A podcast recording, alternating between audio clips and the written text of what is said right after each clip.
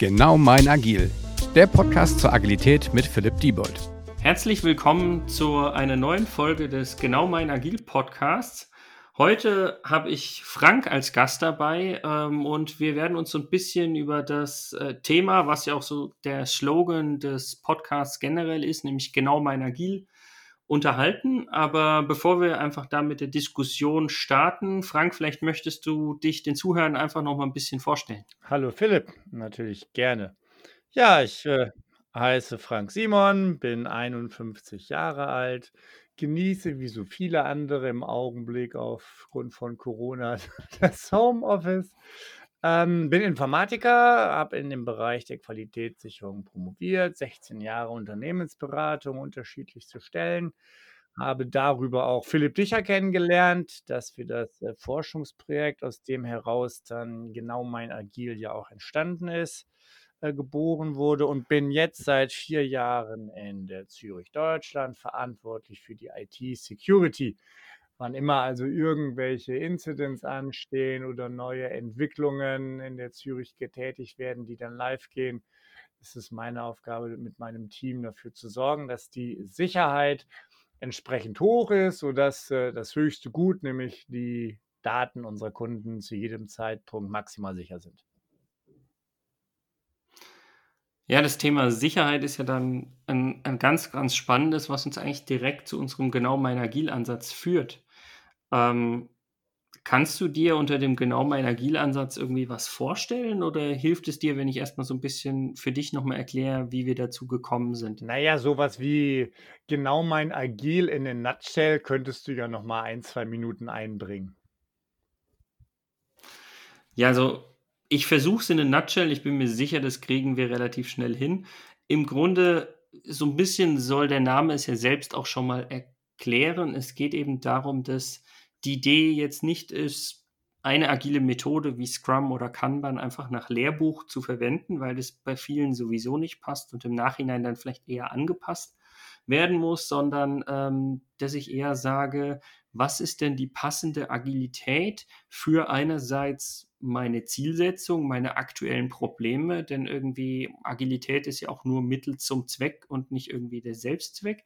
Und auf der anderen Seite eben auch für den gegebenen Kontext passt. Und äh, wenn du schon sagst, bei euch oder bei dir speziell in der Abteilung im Bereich, äh, geht es um das Thema äh, Security oder, oder Sicherheit generell im Deutschen, ähm, dann ist das ja ein ganz großer Kontextaspekt, der meistens ja auch den, den agilen Methoden irgendwie ja, reinkrätscht. Ähm, das wäre jetzt mal in wirklich der wahrscheinlich 40 Sekunden Nutshell, aber ich hoffe, dass du damit schon mal ein besseres Verständnis hast, was sozusagen hinten dran steckt. Das passt, passt ähm, wie das, wie ja. Also, äh, um, um da gleich reinzugrätschen, das ist auch tatsächlich, was ich die letzten vier Jahre intensivst lerne. Die, die reine Lehre von Scrum und von Agil, die begrüßen, glaube ich, viele Leute. Aber wenn man dann in eine große Versicherung oder auch in viele andere große Unternehmen echt hineinschaut, dann stellt man eben fest, dass diese Kontexte punktuell diesen äh, Scrum-Anforderungen schlichtweg widersprechen. Ähm, was in Versicherungen und Versicherungen haben eben sehr, sehr kritische Daten, wir haben Lebensversicherungsdaten, wir haben Krankendaten, wir kennen ärztliche Atteste, wir kennen, ähm, bevor du eine Lebensversicherung kriegst, wirst du durchgecheckt. Das sind Gesundheitsdaten, das sind die kritischsten Daten, die es gibt. Und an dem Moment bist du eben sehr stark auch im Regulativ. Bei uns in der Versicherung und im Bankenbereich ist das allen voran die BaFin, die mit Recht sagt, äh, liebe Industrie, das ist alles gut, aber bestimmte Spielregeln, der müsst ihr euch daran halten. Und die Frage, ob ich mich daran halte oder nicht, die stellt sich für eine Versicherung und für eine Bank nicht, weil sie schlichtweg, wenn sie sich daran nicht halten würden, die Lizenz verlieren würden, Business zu machen. Und das wäre ähm, das Aus. Genau, was, was an der Stelle aber noch wichtig ist, also auch wenn wir dich jetzt als ähm, Gast hier haben und wir damit viel über BaFin und Versicherungen und Banken quasi aus dem Umfeld sprechen, ist es natürlich so, dass es zum Beispiel in, in der Automobilbranche, in der Medizinbranche, also in ganz, ganz vielen Branchen, die in irgendeiner Form reguliert sind, ähnliche äh, Standards, Regulative gibt, die sozusagen genauso reingrätschen, wenn man irgendwie Agilität äh, mehr oder weniger nach Lehrbuch oder sowas einführen will. Exakt. Und was für mich eben, was für mich das Lessons Learned ist und deswegen genau mein Agil.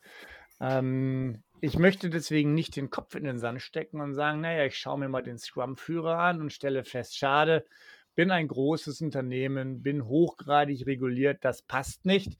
Da möchte ich nicht aufgeben, sondern sagen, naja, ähm, es ist eben nicht schwarz-weiß. Es ist nicht ja, nein, es ist nicht mhm, ganz Scrum ja. oder gar nicht Scrum, sondern es ist genau mein Agil. Und das bedarf eben der individuellen Anpassung.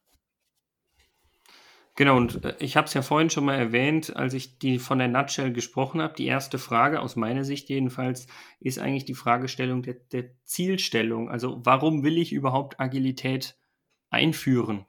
Und äh, also was sind vielleicht die, die Problemstellungen, die ich damit überhaupt adressieren will? Und die sind ja dann auch von Projekt zu Projekt, von Team zu Team oder was auch immer mein genauer Scope ist, äh, für den ich das Ganze betrachten will, ähm, ganz unterschiedlich. Und ich glaube, es ist auch die falsche Herangehensweise, wenn ich jetzt sage, ich als Züricher Versicherung äh, möchte irgendwie genau mein Agil für mich als Züricher Versicherung mit, ich weiß nicht wie viel tausend Mitarbeitern definieren, sondern das ist dann wirklich auf viel kleinerer individueller Basis, vielleicht pro Abteilung, vielleicht pro Projektteam oder, oder wie auch immer zu sehen, was denn wirklich die Zielstellung ist, warum man überhaupt auf Agilität setzen will und dementsprechend aber auch, was denn dann die passende Agilität ist. Und ich finde es sehr schön, wie du es beschrieben hast, dieses es gibt nicht schwarz-weiß im Sinne von agil oder nicht agil, sondern es gibt eben auf dieser Skala irgendwie viele verschiedene Agilitäten und man muss einfach schauen, was für einen selbst da eben das wirklich passende ist.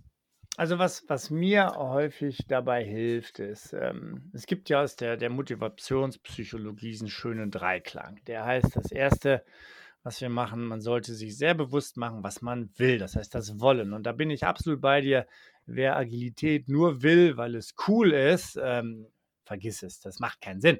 Äh, dann baue ich mir ein Feigenblatt, sage, hey, Chaka, auch ich bin agil. Ja, dieses Wollen muss eben ähm, muss sauber aufgeschrieben werden und es muss auch ein Konsens darüber sein. Wo, warum will ich eigentlich agil? Wenn ich in einem perfekten Unternehmen bin und es funktioniert alles und da ist auch offensichtlich kein Need für irgendeine Verbesserung, warum sollte ich dann diese Prozesse über den Haufen werfen? Warum sollte ich agil sein? Nicht des Agilwillens. Das macht keinen Sinn. Deswegen ist das Wollen ganz, ganz genau, wichtig. Genau, das Wollen und da habt ihr ja eine saubere Struktur, dass man in einem Interview gegebenenfalls ein bisschen hinterfragen kann, was ist erstens mit Agilität alles möglich, damit ich dieses Wollen auch am Ende muss ich ja mhm. sagen, ist denn das, was ich wollte, auch eingetroffen? Dafür muss ich ganz klar sagen, was wollte ich eigentlich? Da habt ihr ja eine Struktur. Genau, also es geht einfach darum zu sagen, es, es kann ja definierte Ziele geben, die das Wollen eben beschreiben. Sowas wie Transparenz, Mitarbeitermotivation, Qualitätsverbesserung, vielleicht auch Time to Market, Demokratisierung, dass die Mitarbeiter mehr mitsprechen können. Also es können ganz verschiedene äh, Zielstellungen hinten dran stehen und es muss auch nicht zwingend immer nur eine dieser Zielstellungen hinten dran stehen. Ähm, was ich aber dann auch nicht mag, ist, dass irgendjemand mir in solchem Interview einfach wieder alle Ziele nennt. Weil dann sage ich mir halt, okay, dann lasst uns diese Ziele wenigstens priorisieren, weil ich glaube einfach nicht, dass man irgendwie alles verbessern kann oder verbessern will. Und ähm, wie du schon gerade gesagt hast, das ist auch ein super charmanter Ansatz, um im Nachhinein, wenn man quasi so eine agile Transformation durchgeführt hat, und da könnten wir auch noch diskutieren, wie lange sowas dauert, aber das ist wahrscheinlich nochmal eine eigene Folge, wenn wir wollen.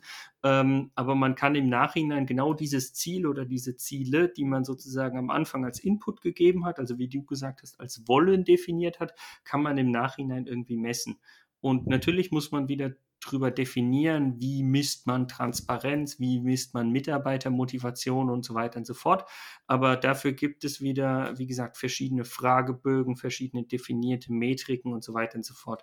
Da wollen wir uns ja gar nicht so jetzt im Detail vertiefen. Aber es ist auf jeden Fall so ein Anfang-Ende-Ansatz, dass ich am Ende auch messen kann, ob ich das erreicht habe, was ich äh, wollte. Von daher sind wir da ganz klar beim Wollen. Aber die, die, das ist gar nicht du so warst, einfach, sich das ja? Richtige zu wünschen. Ne? Ich meine, die Sparkassen hatten das mal so schön nee. als Werbespruch: Wer sich nichts wünscht, kann sich nichts erfüllen. Aber wie, wie äh, auch meinen Kindern, ja, den, ich möchte alles, ja, das, das lässt sich nicht erfüllen, ja, wie du auch so schön sagst. Ja, pass mal auf, ja, du musst ja. es eben auch ähm, konkretisieren, was willst du? Und äh, du musst es so konkretisieren, dass ich am Ende auch sagen kann, habe ich dir diesen Wunsch erfüllt? Deswegen ist dieses Wünschen schon gar nicht so schlecht. Ja, das, das muss äh, wirklich auch systematisch angegangen werden. Da muss man sich Gedanken machen. Und da habt ihr meines Wissens ja, ja auch ähm, eine Struktur, was eigentlich alles mit Agilität verbessert werden kann. Dazu gehört nun mal nicht äh, die Verbesserung des Kantinenessens oder die Verbesserung der Parkplatzsituation. Das mögen alles valide Probleme in Unternehmen sein. Aber äh, wer sich das wünscht, dem würden wir auch ganz klar sagen, das ist nett, aber agil wird jetzt nicht das Werkzeug sein, mit dem du diese Probleme bekämpfst. Ich glaube sogar, dass wir als Bargelstein da die falschen Ansprechpartner wären. Gut. Sorry, weiter. Ähm, du hast jetzt vorhin Frank davon gesprochen also die, und du hast ja von. Ja. Was denn, Frank? Ja, die, die, die spannende Frage ist ja, wenn ich dann ganz konkret aufgeschrieben habe, was ich will. Ähm, und dann kommt ja. eben, dann ähm, muss man, das ist dieser Kontext, ja, dann, dann kommt das Können. Ja, und äh, das Können hängt von der Unternehmung ab. Um ein Beispiel zu nennen, ja, wir haben äh, Zürich ein niegelnagelneues, sehr, sehr cooles Gebäude. Und aus diesem Gebäude ergeben sich bestimmte Kontexte. Zum Beispiel der Kontext, dass wir jedem Mitarbeiter, und das sehen wir gerade sehr positiv in Corona, äh, die Möglichkeit geben, auch von zu Hause zu arbeiten. Das ist auf der einen Seite sehr lobenswert, weil gerade Köln verkehrstechnisch noch nicht so das hippeste, äh, die hippeste Lokation mhm. ist. Aber aus daraus können wir im Augenblick als Arbeitskontext, ich kann nicht annehmen, dass alle meine Mitarbeiter zum Beispiel fortwährend in dem Office sind. Und jetzt ist das Können. Ich kann mir wünschen, dass ich jeden Tag morgens, kennt man ja, Stand-up um 9 Uhr zusammenstelle, mhm. zusammenstehe und jeder erzählt etwas. Ähm, für uns im Augenblick, das kriege ich nur bedingt hin, weil jeder eigenverantwortlich entscheiden kann, ich arbeite heute von zu Hause. Oder ich arbeite erst um zwölf. Ja, auch das, das ist ja heute ein wertvolles Gut, die freie Zeitanteilung. Dieses Können bedingt, dass manches, was ich mir wünsche, schlichtweg nicht funktioniert. Oder ein anderes Können, was in Großunternehmen sicherlich äh, immer noch äh, omnipräsent ist, ist das Auslagern ganzer Services an unsere großen Dienstleister in Indien mit einem riesen Zeitversatz. Mhm. das machen Unternehmen ja. und bestimmte Technologien kann ich dann eben nicht machen. Und das muss man einfach auch transparent machen. Und was man nicht kann, dann werden diese Teile vermutlich auch bei der Wunscherfüllung nicht helfen. Ja. Und passt das so. Spannende ist, wir haben ja vorhin am Anfang, ja, passt. Und äh, was ich halt spannend finde, äh, ich übernehme jetzt mal den, den dritten Punkt, weil du hast es ja am Anfang so ein bisschen besprochen. Ähm, dieses Können hat ja noch gar nichts mit dem Regulativ zu tun. Also, ähm, oder nicht so viel. Du hast jetzt nur über Kontext gesprochen, aber Kontext ist ja noch größer. Also das Regulativ ist ja auch Teil des Kontextes. Und der wird dann meistens, also ich würde jetzt da sagen, ob ich es kann, den würde ich eben als diesen dritten Klang das dürfen. Also ein wunderbares Beispiel. Natürlich bin ich ein großer Freund von einem Continuous Deployment hervorragend, oder? Wenn ich alle Quality Gates habe vorher und alle Keine Frage, ja. Aber das Regulativ spielt halt nicht mit. Ja, also Versicherungen und Banken haben von der BaFin ein ganz klares Dokument. Das nennt sich Bankenaufsichtliche ähm, oder versicherungsaufsichtliche Anforderungen an die IT. Und da steht einfach mal nun drin, dass neue Releases bestimmte Spielregeln erfüllen müssen. Da muss ganz klar dokumentiert sein, was sind die Deltas nach vorne. Da muss ganz klar ein Approving-Prozess erfolgen. Das wird gefordert. Das widerspricht in Reinsform natürlich einem Continuous Deployment, wo ich auf Knopfdruck ein neues Release erzeuge. Das heißt, diese Spiel, mhm. diese Sachen darf ich schlichtweg nicht machen. Und ich berücksichtige das. Ich muss das berücksichtigen, weil über dürfen diskutiere ich nicht. Ja? Das ist das Regulativ von außen. Ja. Und das, auch das schränkt die Möglichkeiten der reinen Scrum-Lehre ein. Aber noch einmal, das bedeutet nicht den Kopf in den Sand zu stecken, sondern das bedeutet, sich auf die, ja, ich glaube, ihr nennt das ja agile Bausteine, sich auf die agilen Bausteine zu fokussieren, die ich A kann und die ich dann auch darf.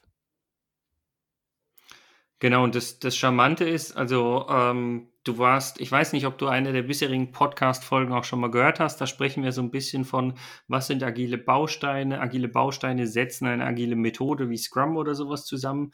Und das Schöne ist, wenn man für sich, für seinen Kontext, für, für sein Wollen können, dürfen eben rausgefunden hat, was die agilen Bausteine sind, die bei einem passen. Im Endeffekt definiert man damit ja auch seine eigene agile Methode. Wir haben das damals in äh, dem Forschungsprojekt liebevoll auch sein äh, Orchester oder sein Ensemble genannt. Wir haben da so ein bisschen eher aus, aus der Musik gedacht, aber im Endeffekt ist es nichts anderes wie seine eigene individuell definierte agile Methode und damit sind wir eigentlich ja wieder beim passenden Agilität angekommen. So, und wenn man diesen, diese, diesen, diese Methode anwendet, genau mein Agil zu finden, ich glaube, das ist dann auch wirklich der Türöffner, um auch alle Großunternehmen, die besondere Kontexte haben oder die besondere Regulationen haben oder die besondere Kulturen haben. Ja, auch das definiert den Kontext. Ähm, das ist, glaube ich, der Door-Opener, um dann das Ziel hinter Agilität, nämlich bestimmte Sachen zu verbessern, auch graduell umzusetzen. Aber eben graduell, das heißt genau mein Agil, nicht aus dem Lehrbuch, immer dieselben Methoden, sondern wie du schon so, so schön sagst, ich definiere mir meine Zielmusik, das ist das Wollen, und das Orchester ergibt sich aus dem, was ich überhaupt zusammenstellen kann und darf. Und dann heißt es loslegen. Ja, bin, bin ich sofort bei dir. Was ich an der Stelle jetzt spannend fand, was wir beide ja auch immer mal gerne diskutieren, ähm, dieser Ansatz ist doch sehr, sehr technokratisch. Also wenn ich jetzt sage, hier so die einzelnen agilen Bausteine, die sehr gut beschrieben sind, ein Daily Stand-up, drei Fragen, 15 Minuten, folgende Rollen etc. pp. Ähm, wir haben aber jetzt in den bisherigen Podcast-Folgen auch viel darüber gesprochen, was Agilität denn mit Kultur zu, zu tun hat und zusammenhängt. Wie stehst du dazu? Ja, jetzt müsste ich ja eigentlich müsste ich dir jetzt wirklich klein beigeben, dass sich da die letzten Jahre ich, ich mich ein wenig geändert habe. Ich war sonst ein sehr, sehr großer Freund der sehr technokratischen Herangehensweise an Agilität, stelle aber dann doch immer wieder fest, dass das Thema Kultur nicht überbewertet werden kann.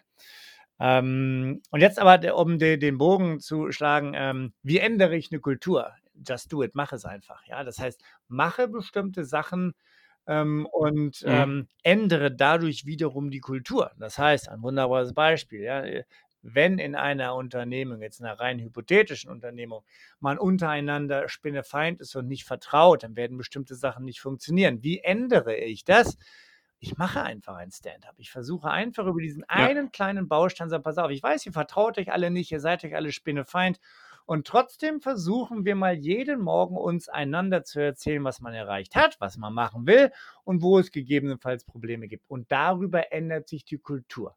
Und das ist das, was schön ist an diesem genau meiner Agil. Ja, das ist nicht ein Einmalprozess, ich laufe das nicht einmal durch, sondern dadurch, dass ich durch die Anwendung ein einfacher agiler Baustein den Kontext seinerzeit und die Kultur ändere, ähm, kann ich in einem weiteren Durchlauf genau mein Agil Stern erzeugen und das wird vielleicht noch weitere Bausteine äh, ermöglichen. Und daraus wird dann, glaube ich, ein Schuh und daraus ergibt sich dann auch das, was man eben diesen Cultural Change ergibt. Aber ich glaube nicht, dass sich, und das passiert hier immer wieder in Unternehmen, ähm, dass diese Kultur-Change durch Arbeitsanweisungen äh, erfolgreich äh, hm, geändert ja. werden, sondern einfach just do it. Kultur ändert sich durch vorgelebtes Anderssein. Da unterschreibe ich voll und ganz und ähm, von daher ist es schon so, dass ich auch sage, immer diese Bausteine anwenden und durch diese Bausteine ändert man automatisch Kultur. Das Charmante ist ja auch, um quasi jetzt nochmal den, den Rückschritt und vielleicht auch den Schluss zum Anfang nochmal zu machen, äh, wir haben angefangen mit dem Wollen und wir haben gesagt, was ist denn die Zielsetzung? Ich meine, wenn ich davon sage, ich möchte eine höhere Projekttransparenz erreichen. Also für mich ist Transparenz in irgendeiner Form ja wieder eine Art kultureller Wert. Das heißt, ich kann ja am Anfang quasi so ein bisschen meine Kultur, die ich als Zielsetzung habe, also als Wollen habe, quasi ähm, setzen und dann ist es ja so, dass der Ansatz ja auch schon dir sozusagen die passenden Bausteine liefert, die eben genau dieses Ziel der Transparenz eben befördern sollen, dass du damit automatisch die Kultur erreichst. Also ähm, auch wenn dieser Ansatz sehr, sehr technokratisch wirkt, was wir gerade gesagt haben, ist es so, dass er eigentlich ähm, ja eine Mischung aus technischer und kultureller Agilität automatisch befördert, würde ich sagen. Transparenz ist natürlich eines der schwierigsten äh, Ziele, gell? Weil ähm, keine Frage. Stelle, ja. ähm, man möge sich vorstellen, ja, eine, eine x-beliebige Unternehmung und es gibt dort 50 Projekte und man kennt ja die, die Mechanismen, ein Melonenreporting kennt jeder, nach oben wird es immer grüner, ja. Äh, wenn das erste Projekt dort mit einer maximalen Transparenz beginnt, dann ist das für dieses Projekt vermutlich nicht der, nicht der weiseste Entschluss. Weil natürlich jeder sich dann auf dieses eine Projekt zuschießt, weil Probleme, ja, fail fast, kennt jeder, werden natürlich offen nach außen ja. getragen. Das heißt, jeder. Aber Frank, nur zur Sicherheit, es heißt Learn Fast, okay? Das heißt fail Fast. Ja, es heißt Fail Fast, aber nur weil ich äh, äh, schnell Fehler mache, heißt es nicht, dass ich daraus ja, lerne. Ist korrekt, okay. Ich würde Egal, weiter. Ich würde dir ein Remis anbieten, einverstanden. aber, okay. Ähm, die, die, die, diese Transparenz ähm, will sagen, ich muss eben, ich werde diese Transparenz punktuell beginnen. Ich weiß, dass ich den anderen Projekten damit eine größere ähm, Angriffsfläche gebe. Aber wie, wie, wie, ja. wie, wie, du schon sagst, ja, dadurch, ähm, und ich sage, hey, pass auf, da war ich letzte Woche vielleicht nicht ganz perfekt, aber wir haben das gelernt, ja, learn fast, Sternchen, mhm. Chaka, ja. Ähm, ähm, und wenn dann die anderen Danke. und die anderen Projekte mitkriegen, Mensch, guck mal, das ist ja cool, das hätten wir nicht so gemacht. Dadurch ändert sich dann gegebenenfalls die Gesamtkultur, dass man sagt, lass uns doch mal nicht hier dieses nach oben immer grüner, sondern lass uns mal eine, wir gehen mit so etwas offen um Kultur leben. Und dann wird, so wird, sich, der gesamte, Ende, wird sich ja. der gesamte Kultur vermutlich, aber das ist ein, ein Jahresprozess, das ist nicht Wochen, das ist nicht Monate, ja. wird er sich ändern. Und dann habe ich, dann glaube ich, habe ich den großen Hebel. Ja, nee, bin ich voll und ganz bei dir. Was ich vielleicht noch beisteuern wollte, ist, ähm, weil du von, den, von dem Szenario ein Unternehmen 50 äh, Projekte oder sowas auch gesprochen hast. Es ist ja auch immer die Frage, in welchem Scope ich mich mit dem genau mein Agil sozusagen betreffen möchte. Wenn ich erstmal sage, mir geht es erstmal rein um das, um das Projekt und ich mache dann ein Doppelreporting für in dem Projekt und für dem Projekt nach außen, was mit Sicherheit nicht die beste Idee ist, aber ich möchte erstmal nur in einem Projekt was erreichen, dann äh, interessiert mich das Melonen-Reporting, von dem du gesprochen gesprochen hast, ja noch gar nicht so. Äh, wenn der Scope aber wirklich ein ganzes Unternehmen ist, äh, muss man da nochmal ganz anders rangehen und dann besteht eben genau die Gefahr, von der du gesprochen hast. Genau die Gefahr. Das klingt fast wie genau mein Agil. Hey, da bauen wir ein neues Unternehmen auf. Cool. okay. Gesagt, getan. Nein, passt. Finde ich gut. Gut. Ähm, dann würde ich sagen, nachdem wir das einfach gut abgeschlossen haben, äh, vielen Dank erstmal, Frank, dass du dir die Zeit genommen hast, dass wir uns heute mit dem genau mein Agil-Ansatz und auch so ein bisschen, wie das eben bei euch mit entstanden ist oder durch deine Tätigkeit auch bei der Züricher mit entstanden ist. Von daher ähm, sage ich schon mal vielen Dank. Ich hoffe, du hörst dir den Podcast auch in Zukunft an. Vielleicht hören wir uns auch noch zu der einen oder anderen Folge, wenn du noch mal irgendwie aus einem Projekt bei euch was beitragen willst oder sonstiges. Ansonsten ähm, wünsche ich erstmal viel Spaß allen Zuhörern. Hoffe, dass euch auch diese Podcast-Folge gefallen hat und dass wir uns wiederhören. Von daher macht's gut. Ciao. Bleibt gesund. Ciao. Dieser Podcast wird euch präsentiert von Bagelstein. Genau mein Agil.